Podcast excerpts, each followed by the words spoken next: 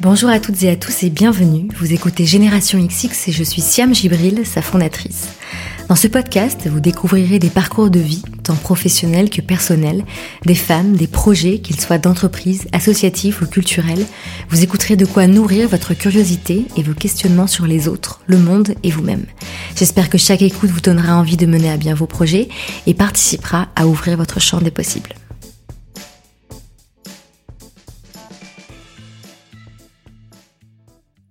Avant de vous présenter mon invité d'aujourd'hui, j'ai un message pour celles et ceux parmi vous qui aiment faire ou recevoir des surprises. Si vous en faites partie, le concept de My Little Box devrait vous plaire. Chaque mois, vous recevez une box lifestyle dans votre boîte aux lettres avec trois produits de beauté et deux accessoires mode et déco autour d'un thème surprise qui change tous les mois. Pour vous donner une idée, la My Little Box de novembre se nomme Lumière d'hiver et invite au temps pour soi. Je ne vous en spoil pas le contenu si jamais vous vous apprêtez à la recevoir. Si c'est plutôt aux autres qu'à vous-même que vous avez envie de faire des surprises, vous pouvez offrir un abonnement My Little Box de 3 mois, 6 mois ou 1 an à une personne qui vous est chère. Alors avis à celles et ceux qui sont déjà en quête de cadeaux de Noël ou qui veulent se faire plaisir, gardez l'idée en tête. Si tout cela vous tente, My Little Box vous a réservé une surprise à vous, auditrices et auditeurs du podcast. Pour la découvrir, il vous suffit de vous rendre sur le site mylittlebox.fr slash. Si vous n'avez pas de quoi noter, le lien est dans la description de l'épisode.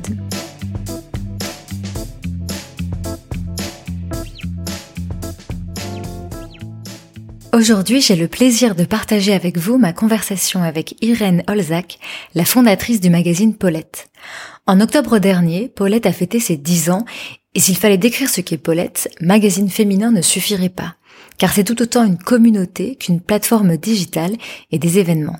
Quel que soit le support, on y trouve de quoi s'inspirer à travers les visages, les textes, les voix de celles et ceux qu'on ne voit pas partout ailleurs. Dans cet épisode, Irène nous parle justement de ce qui l'a poussée à créer Paulette et des engagements qui l'animent aujourd'hui. Elle se confie sur son rapport à l'argent et sur comment celui-ci a évolué, sur sa santé mentale et comment elle travaille sur elle pour ne pas subir ses émotions. Intuition, spiritualité, juste balance entre lâcher prise et détermination à toute épreuve, je vous laisse découvrir tous ces sujets passionnants dans notre conversation et je vous souhaite une très bonne écoute.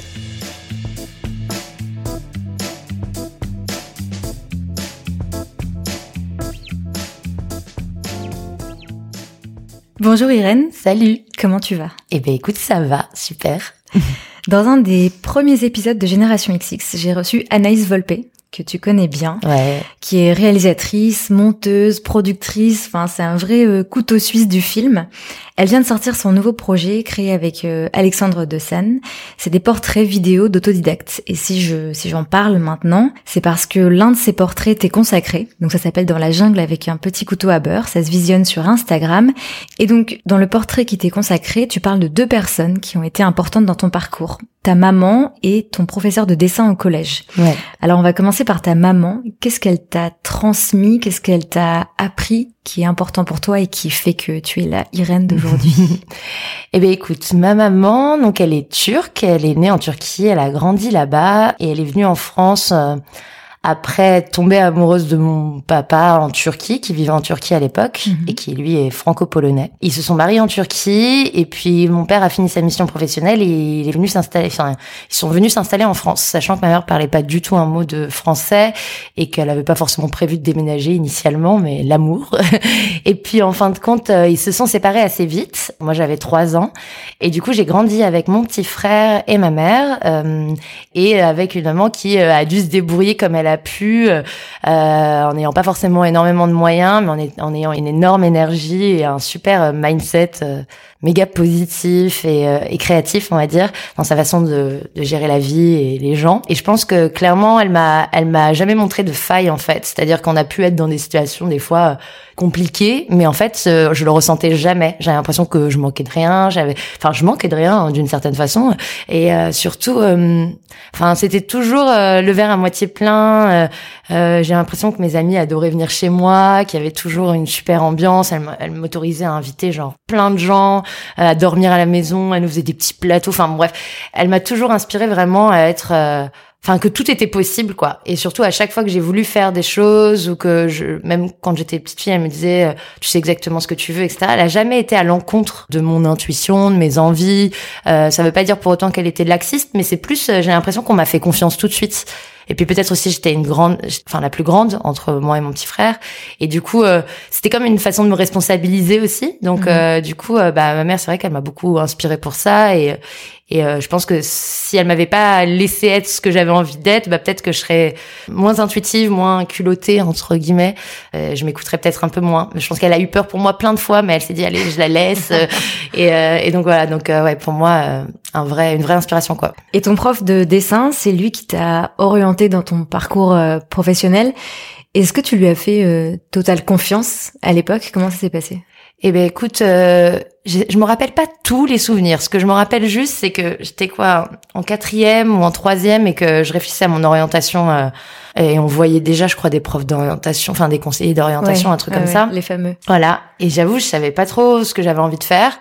Euh, enfin, je savais que j'avais envie de faire un truc qui avait un rapport avec la créativité. même, je me rappelle, j'ai déjà cité ça, mais je regardais Melrose Place et genre, il y avait une meuf qui s'appelait Amanda Woodward et genre, euh, elle était directrice d'une agence de pub et elle était ultra charismatique. Alors, c'était une grosse bitch dans la série, mais elle était hyper charismatique. Elle dirigeait le truc, elle présentait des moodboards, des films et tout. Je me disais, waouh, c'est hyper inspirant, genre j'ai trop envie de faire ça. Et en même temps, euh, c'est vrai que j'avais pas beaucoup de métiers créatifs dans mon environnement euh, perso, donc euh, tu sais pas en fait quand t'as cet âge-là qu'il existe plein de métiers dans ce monde-là. Et en fait, mon prof de dessin donc m'avait dit ouais t'as un esprit créatif, ça se voit quand on vous donne des projets, tu tu réfléchis un peu en projet plutôt que juste d'appliquer la méthode. Alors je dessinais pas bien du tout, mais euh, il me disait tu devrais aller voir au lycée, ils ont une section STIR appliquée, va voir les portes ouvertes, je suis sûre que ça pourrait te plaire. Et euh, en fait, bah, j'y étais et en fait, euh, bah, c'était ouf. Enfin, ils faisaient du design, de l'archi, de la mode, enfin des trucs que je connaissais pas, mais qui c'était multiples, divers et variés. Et je me dis dès la seconde, enfin incroyable ce truc. Enfin, genre s'il m'en avait pas parlé, j'aurais jamais su. Moi, j'étais là. Bon, moi, je vais aller en ES euh, parce que je sais pas, je peux pas faire L. Je suis pas genre super forte en français. Je suis bonne en maths, mais c'est pas non plus ma passion. Enfin, tu vois. Donc du coup, mhm. c'était vraiment un choix par dépit. Et en fin de compte, là, j'ai vu ça, j'ai fait OK, c'est pour moi. Et exceptionnel. Enfin, juste exceptionnel quoi. Donc c'est un peu grâce à lui. Complètement. Tu l'as revu depuis? Non, pas du tout. En fait, le pire dans cette histoire, j'ai une très mauvaise mémoire des, des noms et je me rappelle même plus de son nom. Mais, mais franchement, c'est par un hasard, il tombe dessus. C'était le collège de Sèvres dans les années 2000. Euh, mais ouais, non, franchement, merci quoi, parce que c'était ma mère, elle aurait pas pu deviner qu'il y avait ça. Enfin, j'aurais mm. jamais été orientée par ma famille euh, là-dessus et euh, du coup, je pense que j'aurais fait un parcours. je sais pas ce que j'aurais fait, mais bon. Le magazine Paulette a fêté ses 10 ans en octobre dernier, donc euh, c'est toi qui l'as créé. Après justement euh, une expérience en agence de pub, donc euh, t'es mm. revenu un peu à cette idée de Melrose Place. Grave. Il y a 10 ans, qu'est-ce qui t'animait et qu'est-ce qui t'anime aujourd'hui?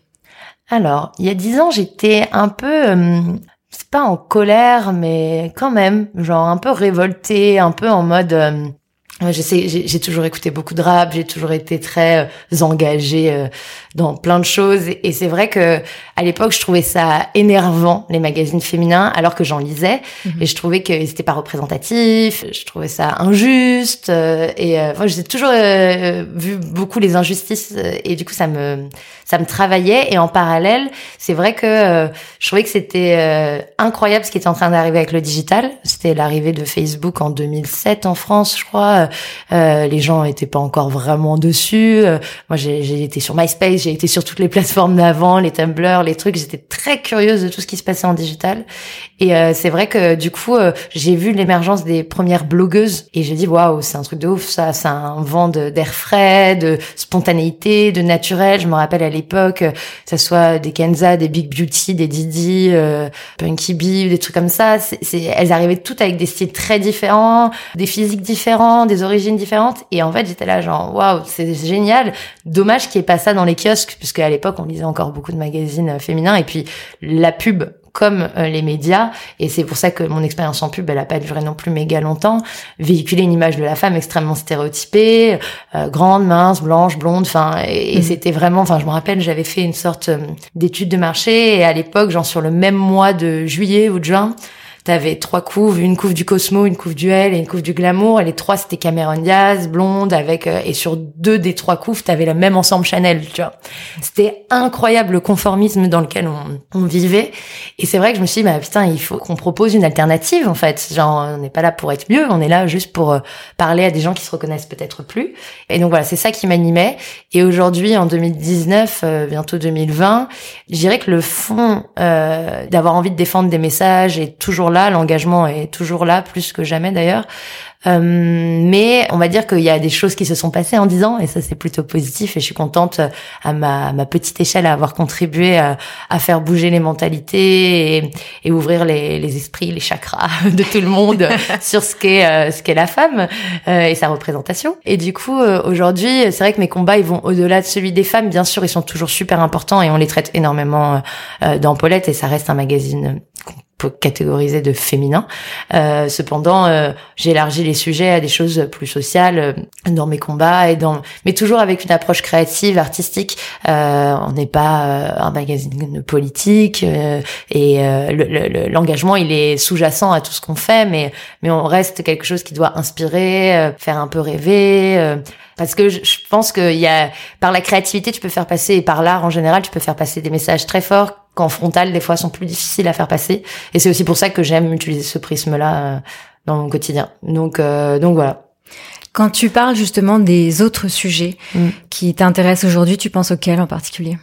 Euh, bah, Je pense au sujet euh, de la prise de conscience globale du vivre avec les autres, c'est-à-dire euh, que ça soit euh, bah, des sujets comme le racisme ou la, la sous-représentation des minorités, que ça soit euh, certains visages que tu vois nulle part, tu vois dans les dans les médias, dans la pub, dans tout, dans la télé, au cinéma, de moins en, de plus en plus, mais doucement mais sûrement. ça passe par bah, justement les causes des femmes, ça passe par tout quoi. Enfin la, la planète euh, l'ouverture à la spiritualité. Enfin il y a plein de sujets en fait qui m'intéressent et qui je trouve ont pour fil conducteur de l'idée de faire un, un, monde meilleur de vivre mieux ensemble et d'être moins dans on s'affronte mais plus on travaille sur soi pour être meilleur ensemble en fait. Ça c'est quelque chose qui me passionne assez et je trouve que du coup tu peux croiser plein de monde autour de ce même sujet en fait. Et la colère que tu ressentais il y a dix ans aujourd'hui euh, elle s'est transformée? Est-ce qu'elle est toujours là? Comment tu définis maintenant ton rapport? À tout ça, au monde qui nous entoure. Je pense que la maturité, l'âge et surtout l'expérience que j'ai pris professionnelle et la place que j'ai aujourd'hui, le privilège que j'ai d'être à la tête d'un média, de pouvoir faire passer des messages, d'être visible, de pouvoir être écouté et tout, font que je suis moins en colère, je suis plus euh, à comment je peux aider, euh, comment je peux aider ceux qui eux pour le coup n'ont pas ma voix, euh, non, enfin tout le monde a une voix et aujourd'hui si tu as la chance d'avoir un téléphone et un accès à internet, euh, tu peux la faire entendre et la magie de la communauté fait qu'elle peut euh, s'amplifier extrêmement vite. Et euh, aujourd'hui je, je, suis plus dans comment je peux aider, c'est-à-dire que je, je je sais aussi que je suis une femme blanche au sein d'une société certes patriarcale, donc j'ai encore des combats, enfin une forme d'oppression au quotidien en tant que femme, mais cependant il y a plein d'autres gens qui ont multiplie les oppressions.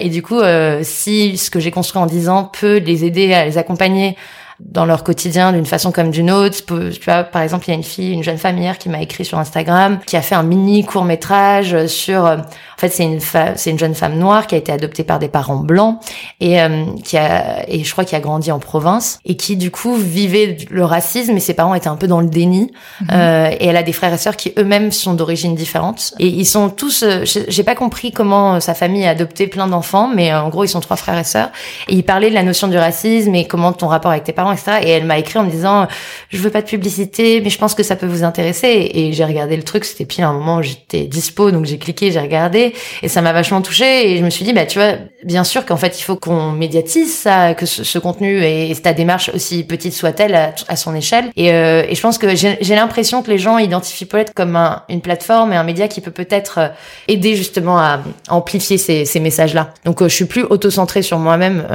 pour le coup sur mes combats personnels de dire enfin là la maturité fait que tu t'acceptes de plus en plus en vieillissant que tu acceptes aussi de plus prendre malheureusement, euh, enfin les agressions du monde extérieur euh, sur toi. Et puis je médite, j'essaye de, tu vois, j'essaye de faire un travail spirituel sur moi-même aussi pour me dire. Euh, il y a, y a, un moment donné, tu as l'impression qu'il y a des combats qui sont perdus. Donc, du coup, tu t'essayes d'avancer en donnant juste du positif aux gens autour de toi. Et voilà. Donc là, je me tourne plus, encore plus vers, vers les autres. Et, et voilà. Il y a eu plusieurs étapes, évidemment, dans la création de Paulette. Au début, euh, tu as fait ça un peu comme tu pouvais. Je me rappelle que tu racontais que tu avais organisé un, un meeting euh, à Issy-les-Moulineaux dans un café qu'on t'avait mm. prêté euh, pour dire voilà, j'ai envie de lancer ce magazine qui va proposer une autre représentation de la femme, qui a envie de m'aider, qui a envie de faire quoi, qui peut faire quoi? Tu as toujours eu envie d'avoir, euh, tu le disais tout à l'heure, ce côté créatif, d'utiliser la photo, le design, l'art pour faire passer tous ces messages-là. Il y a des articles aussi. Au début, c'était en ligne, après il y a eu une version papier. Enfin, voilà, il y a eu plein de plein d'évolutions et une évolution importante, euh, j'ai l'impression, enfin tu vas me dire ce que tu en penses, c'est le moment où euh, le sujet de l'argent est, euh, est arrivé parce que faire un magazine c'est chouette, mais bon c'est aussi une économie compliquée.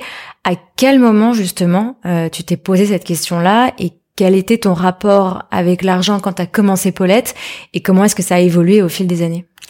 Eh ben écoute, donc euh, la question, euh, c'est vrai que c'est en ça d'ailleurs que je participe à la série autodidacte euh, d'Anaïs, c'est-à-dire que c'est pas que j'ai pas fait d'études, enfin j'ai fait un BTS quoi, en école d'art appliqué, mais j'ai pas fait d'études dans le l'entrepreneuriat, le business, école de commerce. Et en ça, je, je, me suis vraiment créée, mais sur le tas et sans savoir justement par où commencer. C'était tout le challenge et c'est ce qui me faisait le plus peur parce que je me sentais vraiment pas légitime. Et c'est pour ça qu'à un moment donné, je, je cherchais une une partenaire plus business en me disant que c'est elle qui allait cette partie-là. Et d'ailleurs, j'en ai, rencontré une géniale qui finalement a abandonné le projet avant la création de la boîte. Et au moment où elle m'annonce qu'elle arrête, je m'écroule, quoi. Je me dis, mhm. mais en fait, je ne vais jamais y arriver. Mhm. Je ne suis pas capable. Moi, je suis une créative, je suis une communicante. Je peux embarquer les gens avec moi. Mais putain, là, il faut, enfin, je sais très bien que ce que je veux faire, c'est une entreprise qui tourne, qui paye des gens, qui me, en vive moi-même. Et je sais très bien que genre j'y connais rien à tout ça. Et puis limite ça me fait peur, plus ça m'intéresse pas. genre donc euh, oh, je partais déjà avec genre un gros souci et en plus a posteriori, je me suis rendu compte que j'avais une vision de l'argent extrêmement négative. C'est-à-dire que euh, donc j'ai grandi dans un milieu moyen bas. Qu'est-ce que tu appelles moyen bas? Bah en gros, euh, ma mère gagnait SMIC quoi, et on vivait en HLM. Et euh, en fait, euh, je, mais on n'était pas pauvres. Enfin, j'avais pas l'impression qu'on était pauvres, tu vois. J'ai l'impression d'avoir manqué de rien vraiment, mais moyen bas. Et j'ai toujours eu l'impression, et je pense que ça a été implémenté indirectement. Bah, par ma maman que j'aime beaucoup et qui va nous écouter parce que c'est la première à écouter tous les trucs qui sortent sur internet sur moi que enfin j'avais l'impression mais après, je sais pas, hein, mais c'est entre les discours politiques, parce que ma mère est très, était très engagée au Parti socialiste, euh, localement, tu vois, dans notre ville, elle tractait mhm. au marché et tout machin. Et j'ai toujours eu une vision. J'ai l'impression que la gauche c'est les gentils, la droite c'est les méchants. Enfin, tu vois, genre. Je ce que tu et du coup, euh, le capitalisme c'est le diable, euh, et les autres c'est la générosité, le partage, le vivre ensemble, populaire quoi. Donc euh, les gens ici de quartier populaire c'est les gentils, et puis les riches c'est les méchants, voilà. Et ça a été, je pense, bien implémenté à l'intérieur de moi-même. Alors je dis pas que c'est ma mère qui m'a dit ça, hein. encore une fois, maman si tu m'écoutes, mais je pense qu'inconsciemment, il y a des choses qui sont rentrées comme ça. Et euh, bah, du coup, je me suis rendu compte parce que j'ai fait tout un travail sur moi que ouais, euh, d'une certaine façon, je me mettais certainement des freins. Et pourtant, tu vois, quand j'ai fait mes études euh, d'art, j'ai rencontré des gens qui venaient pas du tout des mêmes milieux sociaux que moi et avec qui je suis devenue amie, que j'adore, euh, enfin avec qui je me suis trop bien entendue et tout. Mais je crois que j'entretenais un peu mon truc de on n'est pas pareil, tu vois. Genre, il y a les chéris et il y a nous. Et en fait, euh, du coup, ça n'aide pas à devenir riche, ça, en fait. Hein parce que du coup, si tu t'identifies pas à un riche, potentiellement, tu, tu ne le deviendras peut-être pas, en fait, euh, parce que tu considères que c'est quelqu'un de mauvais, alors que ce n'est pas du tout le cas. Mais voilà. Et du coup, c'est vrai que voilà, j'ai fui un peu ces responsabilités-là. Et en même temps, euh, donc cette fille-là est partie. Et là, je me suis retrouvée seule sur cette partie-là en disant, OK, il va falloir que je prenne mes responsabilités en main.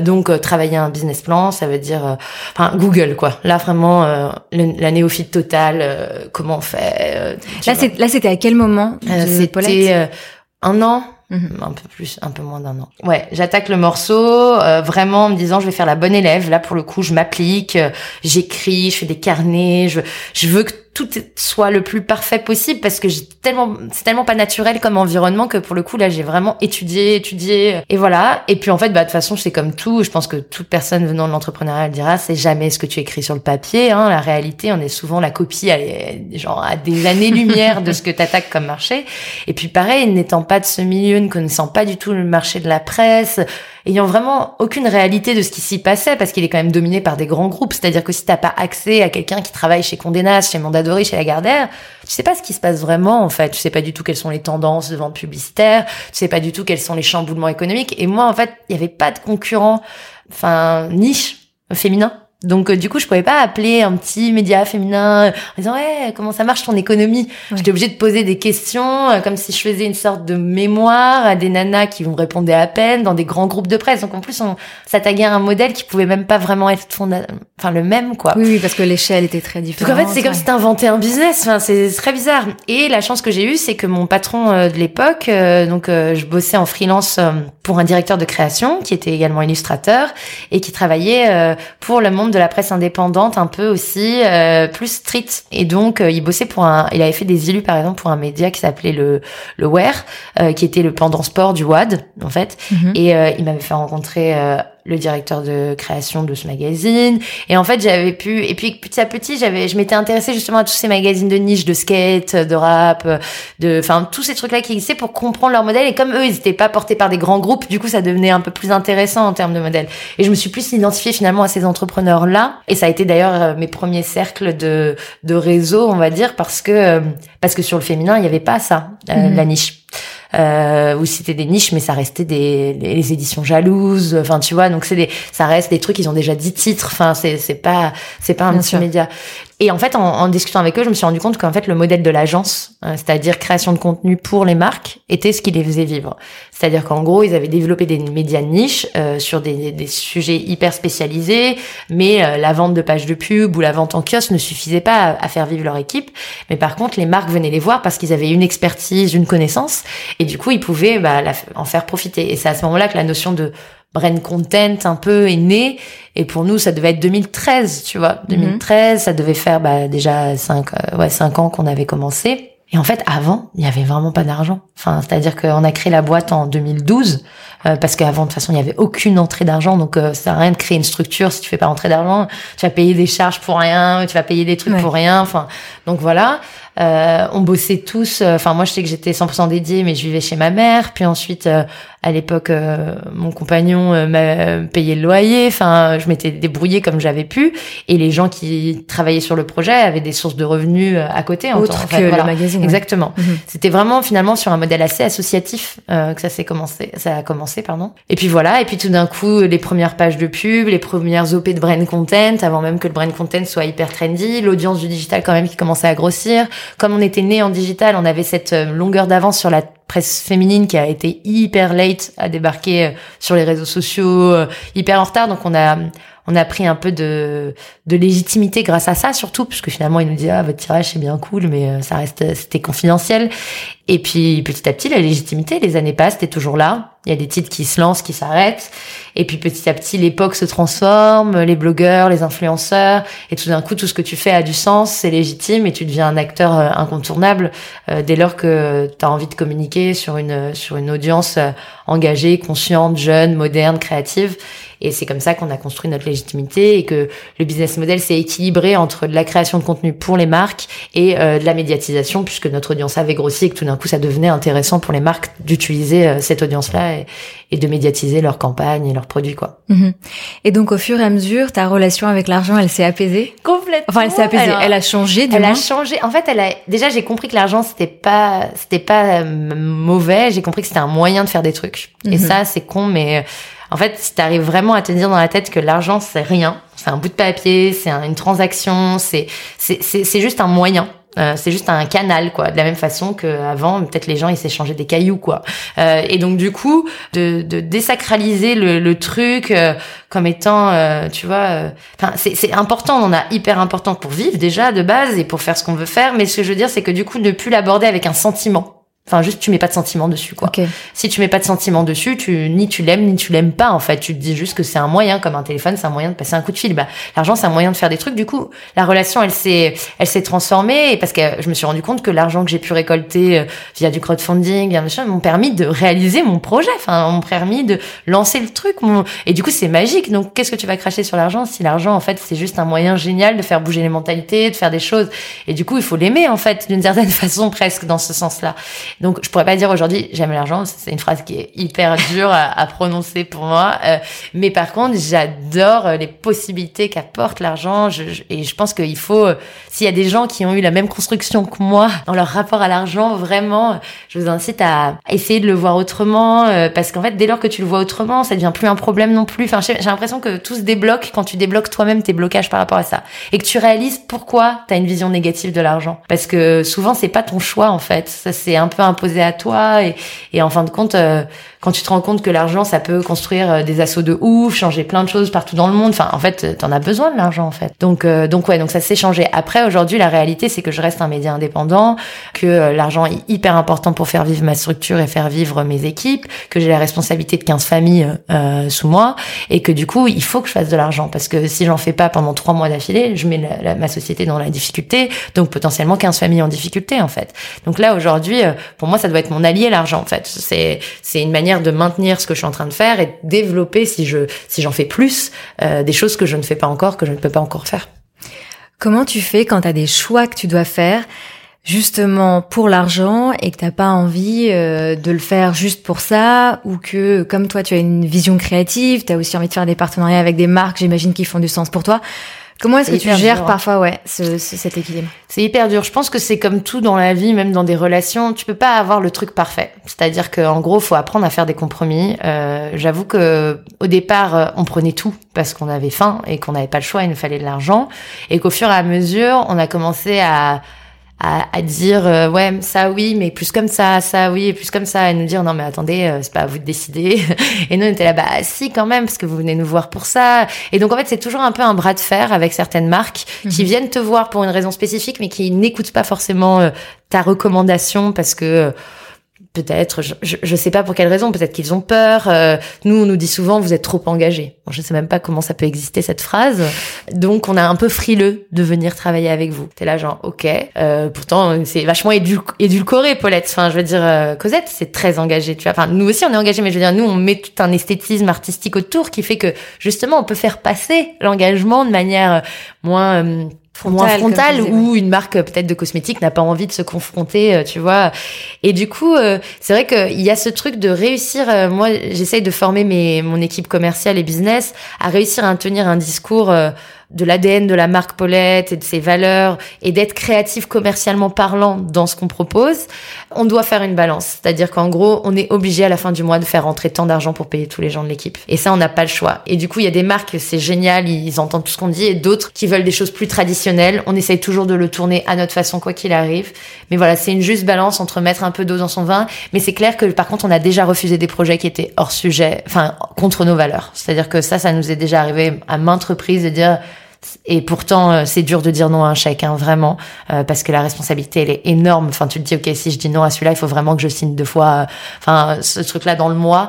Et mais on l'a déjà fait parce que parce qu'à un moment donné, en fait, nous, notre communauté, elle fait qu'on existe aujourd'hui. Les marques viennent nous voir parce qu'on a une communauté. Mais si on trahit la communauté, genre foncièrement trahi, je dis pas un petit truc euh, pour une marque de cosmétiques qui est pas complètement clean. Je parle d'un truc qui est complètement contradictoire, tu vois. Euh, bah, à un moment donné, ils seront plus là. Et s'ils sont plus là, les marques auront plus envie d'être là. Donc, il faut rester droit dans ses bottes, mais faut savoir, euh, ouais, mettre de l'eau dans son vin. Faut, faut, bah, donc, mais c'est hyper dur. C'est, des fois, t'as juste envie de dire, mais non, casse-toi. Et en fait, tu sais que tu, tu tu, tu, sais que tu dois payer 15 personnes et tu dis bon, mhm. on va trouver une solution. Mhm.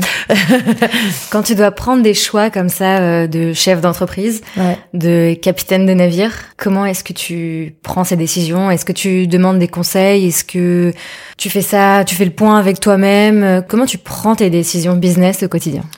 Alors, euh, des fois, quand certaines peuvent être partagées, euh, je demande l'avis de mon équipe commerciale parce que ils ont chacun des points de vue très différents et en fait, avant de prendre une décision, j'aime bien. En fait, j'ai une intuition, mais j'aime bien entendre l'opinion de gens intelligents pour voir si elle se confirme ou pas. Souvent, je m'écoute plus moi, euh, mais ça me permet de nourrir ma réflexion, euh, d'avoir des points de vue différents. Je sais que moi, par exemple, j'ai pas peur de prendre de risques. Et plusieurs fois, on m'a dit non, mais là, Irène, c'est trop grave, c'est trop risqué, euh, c'est risqué pour le business, c'est risqué, les annonceurs ils vont pas aimer. Et en fait, j'ai oui, mais en fait, depuis le début, on fait, enfin, je fais ce que je ressens et ça m'a pas menti, donc ça m'a pas trompé. Donc euh, du coup, je vais m'écouter. Donc je m'écoute beaucoup. Généralement, j'aime pas réfléchir une plombe. Euh, j'aime bien euh, parce que je trouve que quand tu penses trop, euh, du coup, tu mélanges la, la sauce trop longtemps et c'est comme une mayonnaise qui se rate, quoi. Enfin, faut, faut, en fait, c'est du, faut y aller un peu du premier coup, mais euh, mais j'aime bien demander l'avis aux gens et puis ensuite je me dis bon, ok. euh, Enfin, j'écoute vachement mon intuition. Ça, je le fais vraiment au feeling. Après, il y a des décisions qui sont plus dures que d'autres. Mais, mais en fait, quand t'as pas le choix, t'as pas le choix. Donc, euh, enfin, je suis très rationnelle, très pragmatique comme personne. J'essaye de pas du tout mettre les émotions dans mes décisions. Euh, généralement, je fais vraiment la part des choses entre l'émotionnel et euh, et euh, le décisionnel. Donc, euh, je sais pas si c'est un mot qui existe, mais euh, ouais, On comprend. ce que tu on veux dire. comprend. Euh, du coup, euh, du coup, ouais, non. euh, L'intuition, la logique, le pragmatisme et euh, l'avis de quelques personnes intelligentes pour nourrir ma réflexion. hein. T'as déjà eu envie d'arrêter, Paulette? Ouais, plein de fois. Mais euh, c'est le truc où tu te réveilles et c'est trop dur. Genre Mhm. t'es là genre ah non non non j'en peux plus c'est trop dur genre c'est chaud. Mais généralement le sentiment il dure pas plus d'une heure quoi. ça ça disparaît assez vite parce que je me dis mais en fait genre c'est ma vie c'est c'est c'est comme mon enfance et je sais que ce que je fais a encore du sens aujourd'hui. S'il y avait plus de sens j'arrêterais. Si si euh, en fait, en plus généralement, j'essaie de le transformer au fil et à mesure des, au fur et à mesure des années pour qu'il fasse sens et qu'il soit toujours pertinent. Ça fait dix ans qu'on me dit ah c'est frais, c'est cool, c'est c'est cool de rester dix ans frais, cool. Tu vois, normalement t'es censé vieillir et devenir super ringard. Et en fait, je pense que c'est parce que on se transforme, on se change, on se, on se remet en question tout le temps et que de toute façon moi je, je déteste la routine et je déteste faire tout le temps la même chose. Et déjà quand je sens que ça fait un moment que je fais la même chose, dans ma tête ça enclenche le système créatif et de dire ok comment on peut se transformer là-dessus? Comment ça ça va changer? Comment j'en ai marre de voir tout le temps ça? Pourquoi on fait tout le temps ça? Genre alors oui ça a été notre succès mais là en fait les gens en ont marre et moi-même j'en ai marre. Et donc conceptuellement parlant j'ai jamais envie d'arrêter parce que je sais que j'entreprends dans le, dans le projet et que tout ce que j'ai envie de le monter finalement je le monte d'une certaine façon euh, grâce à Paulette avec Paulette euh, sur des sortes de petits nouveaux trucs que je crée sur le côté.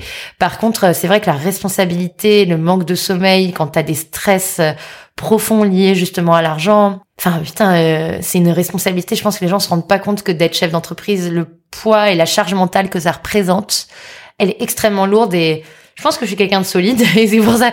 Mais c'est pour ça qu'aussi, je trouve qu'il y a cette mode de l'entrepreneuriat, de créer sa start-up et tout. Et je dirais que c'est vraiment pas fait pour tout le monde. Tout le monde a pas. Tu peux être un génie mais euh, très mauvais gestionnaire. Tu peux être un génie très mauvais manager. Ou à ce moment-là, faut s'entourer de, de cinq associés et chacun a vraiment une spécificité parce que porter seul. euh, euh, une structure, ça, franchement, ça demande un mental euh, de sportif et euh, surtout une santé mentale solide, quoi. Vraiment. Tu dirais que ton plus gros stress aujourd'hui, c'est l'argent? Euh, ouais. C'est l'argent parce qu'en fait, comme je suis sur un marché qui est en mutation permanente, où je dois innover mais pas trop pour pas être trop en avance, Mhm. et où euh, la concurrence va mal alors que eux c'est des grands groupes. Du coup, je ne sais jamais de quoi demain est fait. C'est-à-dire que chaque année peut être différente, tous les, les trois mois qui viennent peuvent être différents, et en fait, je dois être sur le qui-vive en permanence. C'est-à-dire qu'il y a aucun confort mental. Euh, je fais trois mois, je fais pas le chiffre, ça, je rentre dans le rouge.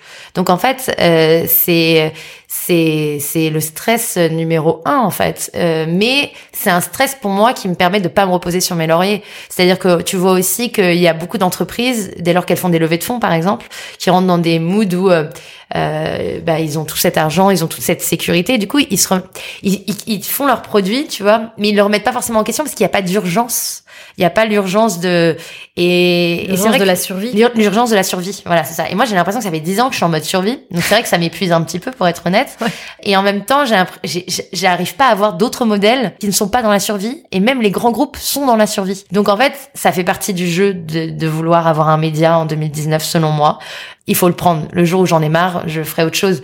Et je pense que aujourd'hui, je diversifie mes activités aussi euh, professionnelles. Petit à petit, j'ai envie d'aider à droite, à gauche, de donner de mon, mon expérience sur d'autres projets où je vais prendre des participations.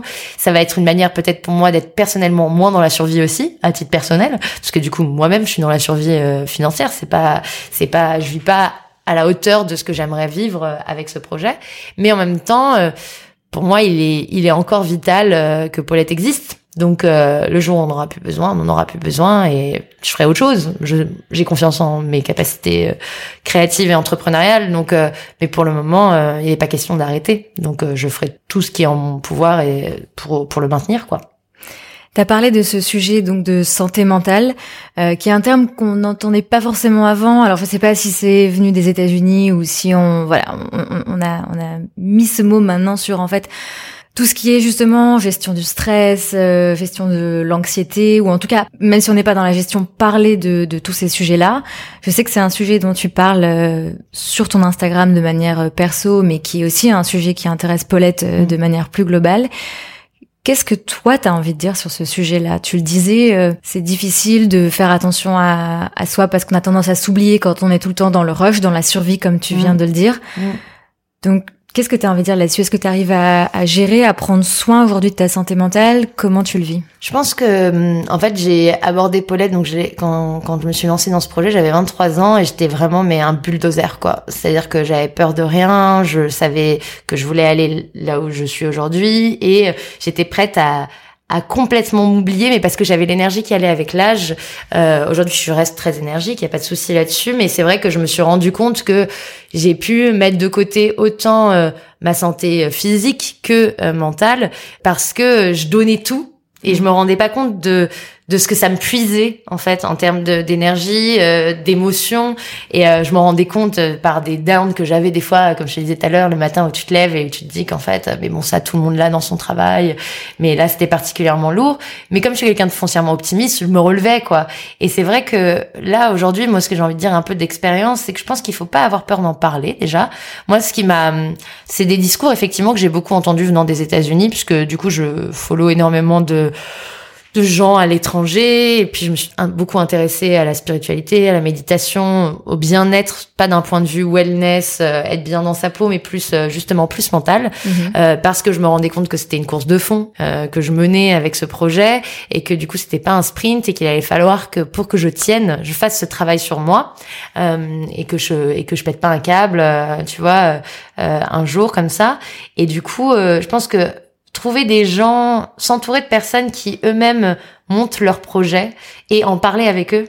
Il euh, y a rien de plus euh, qui fait le plus de bien en fait, parce que que ce soit un, un micro-entrepreneur ou un chef d'entreprise qui a des salariés, enfin un entrepreneur euh, individuel, hein, comment on dit ça déjà ben, Un auto-entrepreneur. voilà, auto-entrepreneur pardon, ou ou un entrepreneur qui a une équipe. Quoi qu'il en soit, on vit ces moments-là. Et les gens qui n'ont pas, qui sont pas à la tête de leur projet, ils, ils vivent d'autres moments. Mais c'est vrai que du coup, pouvoir le partager avec des gens qui peuvent comprendre ce que toi tu vis, ça te rassure sur le fait qu'en fait t'es pas tout seul à, à vivre ces moments-là, à les traverser, à douter, mais que c'est des étapes, c'est des phases, et qu'on ressort de ces, de ces périodes-là. C'est vrai que plutôt que de se morfondre sur soi, genre en parler, trouver euh, trouver des gens à qui tu peux en parler, et parce que je trouve qu'on était un peu, d'ailleurs avec Paulette, on y a un peu participé, j'avoue, depuis ces dernières années, dans un monde de positivisme où en gros, euh, il faut être heureux quoi. Et c'est vrai que moi j'avais toujours briefé mes équipes euh, sur le contenu rédactionnel de Paulette en disant on n'est pas là pour critiquer ou bâcher, on est là pour parler que de ce qu'on aime. Euh, donc euh, Paulette c'est positif. Et c'est vrai, on en a besoin de, de toute façon du positif. on est dans une société hyper cynique en France, très critique, on mm. préfère parler des trucs négatifs que des trucs positifs, tu allumes la télé, le journal ça, ça fait un peu mal, euh, mal au ventre. Euh, donc euh, c'est vrai que moi j'avais pas envie de contribuer à rajouter une couche de négativité, et c'est pour ça qu'on était vraiment dans l'optimisme, la positivité, etc.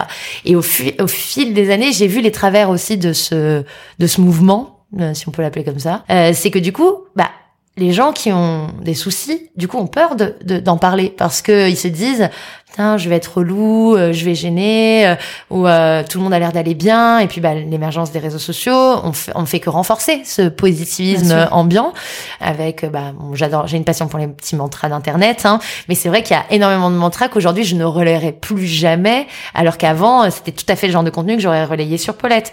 Et parce que il faut décomplexer, de la même façon qu'on a décomplexé les gens sur leurs apparences, aujourd'hui il faut les décomplexer sur leur santé mentale. C'est-à-dire qu'il faut leur dire, t'as le droit en fait euh, d'avoir des pensées euh, dépressives, euh, tu as le droit euh, d'avoir des moments où tu, tu es en colère, tu as le droit d'exprimer ces moments-là publiquement et, et en fait, les gens n'ont pas le droit de te juger pour ça. Et en fait, ça, c'est un discours qui est encore trop peu entendu, qui arrive, mais qui est hyper important parce qu'en fait, on est tous pareils. Mais genre Mm. tous pareils. Genre même la meuf qui a le plus d'oseille, on revient toujours aux gens de l'argent, si on idolâtre les gens qui sont connus et qui ont de l'argent, euh, même ces gens-là vivent les mêmes downs que toi. Alors certes peut-être dans un 400 mètres carrés, mais c'est la même chose. Donc en fait on est humain, on est on a les mêmes cerveaux, on vit les mêmes émotions, on est constitué vraiment de la même façon. Et je trouve que c'est hyper important, surtout quand on a une voix, de pouvoir partager euh, ces moments d'émotion et cette vulnérabilité, puisque c'est clairement se mettre à nu et être vulnérable et donner de la matière aux gens. Tu dis toujours, je vais pas parler parce que les gens peuvent s'en servir contre moi. Il y a beaucoup de gens qui se dévoilent pas en se disant, euh, et moi la première, hein, je me dévoilais absolument pas. Je pense que jusqu'à très peu de temps, euh, tu savais pas grand chose sur moi et, et mon état émotionnel. C'est une protection en fait. C'est-à-dire que tu te dis, le monde, les gens ils sont agressifs, sont violents, euh, sont pas toujours bien intentionnés, donc t'as pas envie de donner de la matière pour te faire battre. Mais en même temps, j'ai l'impression qu'en fait, en avançant comme ça, tu construis un monde où tout le monde est replié sur soi euh, et il y a absolument pas de, de lien qui se crée. Alors que finalement, tu te rends compte que quand tu partages de la vulnérabilité, quand tu partages ta vérité euh, émotionnelle, et ben en fait, tu touches des gens qui se disent ah, putain, bah, je suis pas tout seul. Et en fait, tu crées, euh, tu partages de l'amour, tu partages de la compassion, de l'empathie. Enfin, tu crées du lien plutôt que tu te recroquevilles. Et en fait, ça te donne de la force. Ça te donne de la force et tu te dis en fait, tu l'aurais vécu tout seul dans ton coin ou tu l'aurais partagé, bah, tu le vivrais pas de la même façon. Tout d'un coup, il y a genre 150 personnes qui te disent ah mais moi je vis la même chose et là tu te dis ok, tu, même si on sait tous que tout le monde vit la même chose, c'est pas pareil que d'échanger avec des personnes et puis c'est pas pareil d'avoir ces retours de ces gens-là que des fois tu connais même pas, mais qui viennent te donner de la force à un moment où tu es au plus down où tu parles même pas à tes proches parce que t'as juste pas envie qu'on vienne te parler et tout, mais t'as craché le truc à l'extérieur et, et ça te revient en positif en fait. Et je pense que ouais, on doit décomplexer tout le monde sur euh, sur l'état émotionnel euh, parce qu'encore une fois, on est vraiment tous pareils là-dessus. Je pense qu'un sujet sur lequel on est pas mal aussi à être euh, tous et toutes pareils, c'est l'exigence qu'on a aussi envers soi. Tu en parlais aussi sur ton compte Instagram. Toi aussi, tu dois beaucoup travailler là-dessus parce que je crois que tu es très exigeante. Donc, comment tu fais ce travail? Parce que le partager, c'est quelque chose, mais ensuite, comment on agit? C'est méga dur. Lâcher Ouais. prise. euh, J'ai cru comprendre qu'il fallait lâcher prise. Euh, c'est hyper dur, mais c'est vrai que ouais. Donc moi déjà, je suis très exigeant avec les gens et je suis très exigeant avec moi-même. C'est-à-dire que je, je veux bien faire. euh, ça part d'une bonne volonté et surtout, je veux au-delà de bien faire, je veux être juste. Et donc euh, la justesse, c'est précis. C'est-à-dire que un- le bon mot, le, le bon, le, le, le- bon visuel, la bonne intention, la bonne vibe, si c'est pas juste, ça me, ça me dérange. Du coup, euh, c'est con, mais là, par exemple, ça fait trois fois qu'on me propose des lieux différents pour notre dîner de Noël et que je dis non à mon assistante. Ils étaient bien, mais c'était pas... Bon, ça paraît anodin, tu te dis, mais pourquoi euh, elle doit se dire, pourquoi elle me fait chier comme ça, pourquoi elle a pas validé le truc J'étais, non, mais on n'est pas tout seul, on est. Et je voulais un endroit juste pour que émotionnellement, la, la sensation, elle soit au maximum pour mon équipe. Et du coup, c'est comme ça dans tout, du truc le plus banal comme ce truc-là, à des, à des trucs euh, euh, beaucoup plus durs sur ma stratégie, sur euh, sur ma manière de dans mon management, sur plein de choses. Et du coup, comment on fait? Bah, J'ai l'impression qu'il faut justement, comme je disais, lâcher prise parce que quand t'es trop, euh, tu penses trop, tu brouilles euh, l'intuition. J'en en parlais tout à l'heure. Et l'intuition, c'est toujours juste. Et donc, euh, du coup, pour être juste, pour moi, il faut pas trop penser. C'est-à-dire que dès lors que tu penses trop, pour moi, tu vraiment, tu te fais du mal, tu tortures le truc, tu te donnes 10 000 options alors que finalement, on n'avait pas besoin d'en avoir 10 000. Va à, ton, à ta première intuition en fait. Et du coup, euh, lâche prise sur le, le, le, le retourner le truc de, tu vois, genre des fois, il faut juste faire autre chose, dire bon tiens, je vais faire un truc qui n'a rien à voir avec ce sur quoi je dois prendre une décision ou acter, et je vais y revenir et je vais voir comment spontanément j'aborde la chose. Et ça, c'est- donc c'est du lâcher prise finalement. Ne pas s'accrocher comme ça à toutes tes décisions. Euh, euh, ouais, être plus spontané. Et donc, quand tu te vois penser trop. Tu tu t'obliges à... Ouais, bah en fait c'est génial parce qu'avec la méditation, donc je médite chez moi euh, ou des fois dans le métro et tout avec des sons que j'ai sur mon téléphone, genre tu apprends à prendre du recul sur tes pensées en fait, puisque c'est tout le concept de la méditation, tu ralentis ton flot de pensées, tu fais un pas en arrière et t'observes comme des nuages ces petites pensées qui passent dans ta tête. Et en gros, euh, c'est un exercice qui est génial parce que plus tu le pratiques, plus tu peux être conscient euh, dans ton quotidien, dans tes actions, quand tu es au bureau, en train de faire un truc, en train d'écrire un mail, de tes pensées. Et en fait, c'est là où tu deviens un peu maître du truc, c'est-à-dire que tu dis, ah tiens, là, je suis en train euh, de me censurer, de censurer mon intuition, je suis en train de complètement euh, euh, partir en, délire euh, sur un sujet qui ne mériterait pas euh, tout ça. Genre juste fais une pause, genre souffle deux secondes, genre respire et j'en reviens euh, au truc quoi.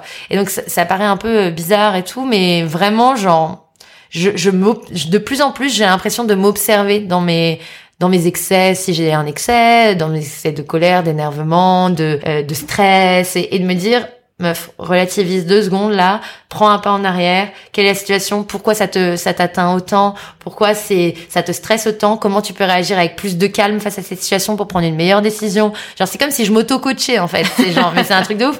Mais mais parce qu'en fait euh, vraiment ça marche. Ça marche et je sais que je fais des progrès de ouf et face à des situations où j'aurais réagi a peut-être trois ans différemment avec excès ou avec euh, Aujourd'hui, je prends plus de recul et j'ai l'impression de faire des meilleurs choix du coup. Donc, euh, je te dis pas que c'est constant. Hein. Il y a évidemment des jours où c'est tes émotions qui prennent le dessus, euh, mais euh, le plus important, c'est pas d'être parfait, c'est au moins d'avancer et d'être dans le process.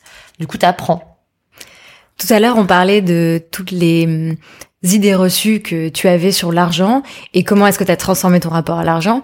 Il y a un autre mot sur lequel on a pas mal d'idées reçues, c'est la réussite. Ouais. Toi, comment aujourd'hui tu définis la réussite? Pour moi, la réussite, euh, alors je connais pas la définition du mot réussir, mais je parle selon moi, réussir, ça doit être tu fais un plan et tu l'atteins. C'est-à-dire que tu, tu as une vision de quelque chose que tu veux faire et tu le fais. Mhm. Ça, pour moi, c'est réussir puisque tu as eu un objectif et tu y es arrivé, donc tu as réussi. Donc pour moi, la réussite, c'est je me donne un challenge, quel qu'il soit. Donc ça peut autant être euh, aller au sport une fois par semaine que euh, euh, lancer une entreprise, que contacter une personne que je rêve de rencontrer. Si j'arrive à le faire, j'ai réussi. Donc pour moi, c'est ça la réussite, c'est de faire ce que tu as envie de faire. Mais vraiment, genre, enfin parce que pour moi, il y a rien de plus précieux que d'être aligné avec euh, ce que tu veux ou ce que tu as, ce à quoi tu aspires. L'argent, c'est euh, c'est le bonus euh, de la réussite. Hein. C'est un méga bonus, hein, on le veut tous. Mais ce que je veux dire, c'est que en fait, je pense que le bonheur, il vient pas par l'argent, il vient vraiment fondamentalement par le fait que tu as l'impression de t'accomplir au travers une vision, une intuition, des choses que tu as en toi et que tu réussis à mettre en place. Et pour moi, c'est vraiment ça la réussite. Et du coup, euh, elle est applicable à plein d'étapes de ta vie. Euh, euh en fait, elle est dès lors que tu écoutes ton intuition, tu as réussi en fait. Mais on en revient à, au sujet d'avant, donc quand on parlait d'exigence envers soi, quand on parlait aussi euh, d'accepter que parfois, bah, on n'y arrive pas, que mm. parfois c'est pas le bon moment. Mm. Donc justement, quand t'atteins pas ce but, quand t'atteins pas ce plan que t'as que t'avais en tête, ouais. est-ce que c'est pas de la réussite, est-ce que c'est de l'échec? Alors, c'est quoi ton rapport à ça? J'adore ça. Ça m'amène sur le volet de la foi, du coup, euh, parce que en gros, euh, moi, je, je, je crois euh, que les choses qui doivent arriver doivent arriver. Et donc, euh, par contre, je crois que elles arrivent que si tu te donnes les moyens de les mettre en place. Évidemment, ça tombe absolument pas du ciel. Mais euh, si tu euh, dis que tu veux faire un truc et que tu mets des choses en place et que ça se passe, c'est parce que tu as mis ces choses en place et que ça devait se passer et voilà. Et si tu veux faire un truc et que tu mets des choses en place et que ça se passe pas, c'est que ça devait pas se passer de cette façon-là. Et donc, du coup, c'est que ton chemin devait t'amener ailleurs d'abord. Et moi, je sais que par exemple avec Paulette, Genre, je voulais sortir en kiosque tout de suite. C'était mon obsession. De toute façon, je voyais pas euh, le concept autrement que dans les kiosques. Et en fait, euh, j'ai eu mais des refus, mais de partout, euh, genre euh, d'argent. Parce que moi, j'avais pas d'argent. Et je demandais des sommes 500 000 euros, tu vois, en venant avec 5 000 ou 10 000 balles, c'est que dalle en fait. Et du coup je me suis dit mais putain mais genre mon projet ne va pas être mon projet si c'est juste un site internet. Ça m'intéresse pas d'être juste un site internet en fait. Mm. genre le, la révolution elle se fait dans les kiosques parce que c'est dans les kiosques qu'il y a un problème. C'est pas sur internet. Sur internet il y a plein de meufs géniales qui arrivent avec leur blog et tout. Le problème il est dans les kiosques. Et en fait j'étais hyper frustrée mais genre euh, et en fait ça m'a switché à faire évoluer ma communauté digitale qui m'a ensuite amené à sortir le magazine en papier sur abonnement euh, uniquement pour commencer à tester le papier. Finalement j'ai fait un crowdfunding qui ensuite m'a permis de sortir en kiosque. Mais entre la sortie en kiosque, elle a été en 2013 et j'ai attaqué mon projet en 2009. Donc ça fait quatre ans de frustration. Euh, et en fait, mais aujourd'hui, ça a donné la richesse, que je me dis, je serais sortie en kiosque direct, je serais mort dans les trois mois qui suivaient. Alors qu'en fait, euh, j'ai pu construire une communauté qui m'a mis en kiosque. Non, mais l'histoire elle est fantastique en fait. C'est-à-dire que j'ai même pas eu besoin d'un quelconque mec blindé, euh, enfin je dis mec parce que les trois quarts du temps les investisseurs c'est des garçons, euh, qui vient mettre son oseille euh, pour que je sorte en kiosque. Non, c'est mes lectrices qui ont payé pour avoir le magazine. Genre, mais Waouh Et l'histoire, elle aurait pas pu être plus belle en fait. Et en fait, je pense que les choses arrivent quand elles doivent arriver. Et aujourd'hui, j'ai vraiment la foi en la vie, dans le sens où euh, je, je, quand je sens qu'une porte s'ouvre pas Et pourtant, euh, comme je suis quelqu'un d'assez euh, qui lâche pas l'affaire, genre je suis capable de frapper très longtemps à cette porte, tu vois. Et dans tous les domaines qu'ils soient, euh, autant personnel que pro, parce que je je crois en la force et en l'engagement qu'on peut donner pour aller au bout de ses projets, de ses envies, de ses rêves. Donc je suis le genre de personne à me battre pour ce que je veux. mais j'ai compris aussi que des fois il y a des portes elles doivent pas s'ouvrir. Et si elle s'ouvre pas, c'est que tu as une meilleure porte qui va s'ouvrir et que tu l'as même pas anticipé cette porte. Tu peux même pas l'imaginer en fait. Et du coup aujourd'hui, je suis tellement plus détendue face aux non parce que des noms, j'en ai tous les jours. Tu sais, des fois, tu as un projet chamé et tu crois à mort et tu te dis que le truc va se faire et puis finalement, la personne, elle annule. Finalement, le truc se fait pas. Euh, enfin, euh, et t'es là, genre, et t'es hyper déçu parce que t'es hyper emballé. Et en fait, bah non, c'est qu'il devait pas se faire à ce moment-là. Mais comme ton énergie elle reste la même, le truc va peut-être arriver ou peut-être différemment, elle va peut-être switcher et en fait peut-être que tu vas rencontrer une personne qui c'était encore mieux pour faire ça et donc euh, bah maintenant je, je ne mets plus d'attachement euh, émotionnel aux choses qui ne se passent pas comme j'avais envie qu'elles se passent. Et ça putain depuis que je fais ça et franchement c'est récent hein, ça doit faire genre euh, un an, un an et demi. En fait, je, je vis tout émotionnellement beaucoup mieux parce que putain, la frustration, c'est quelque chose qui, qui te plonge dans le négatif aussi.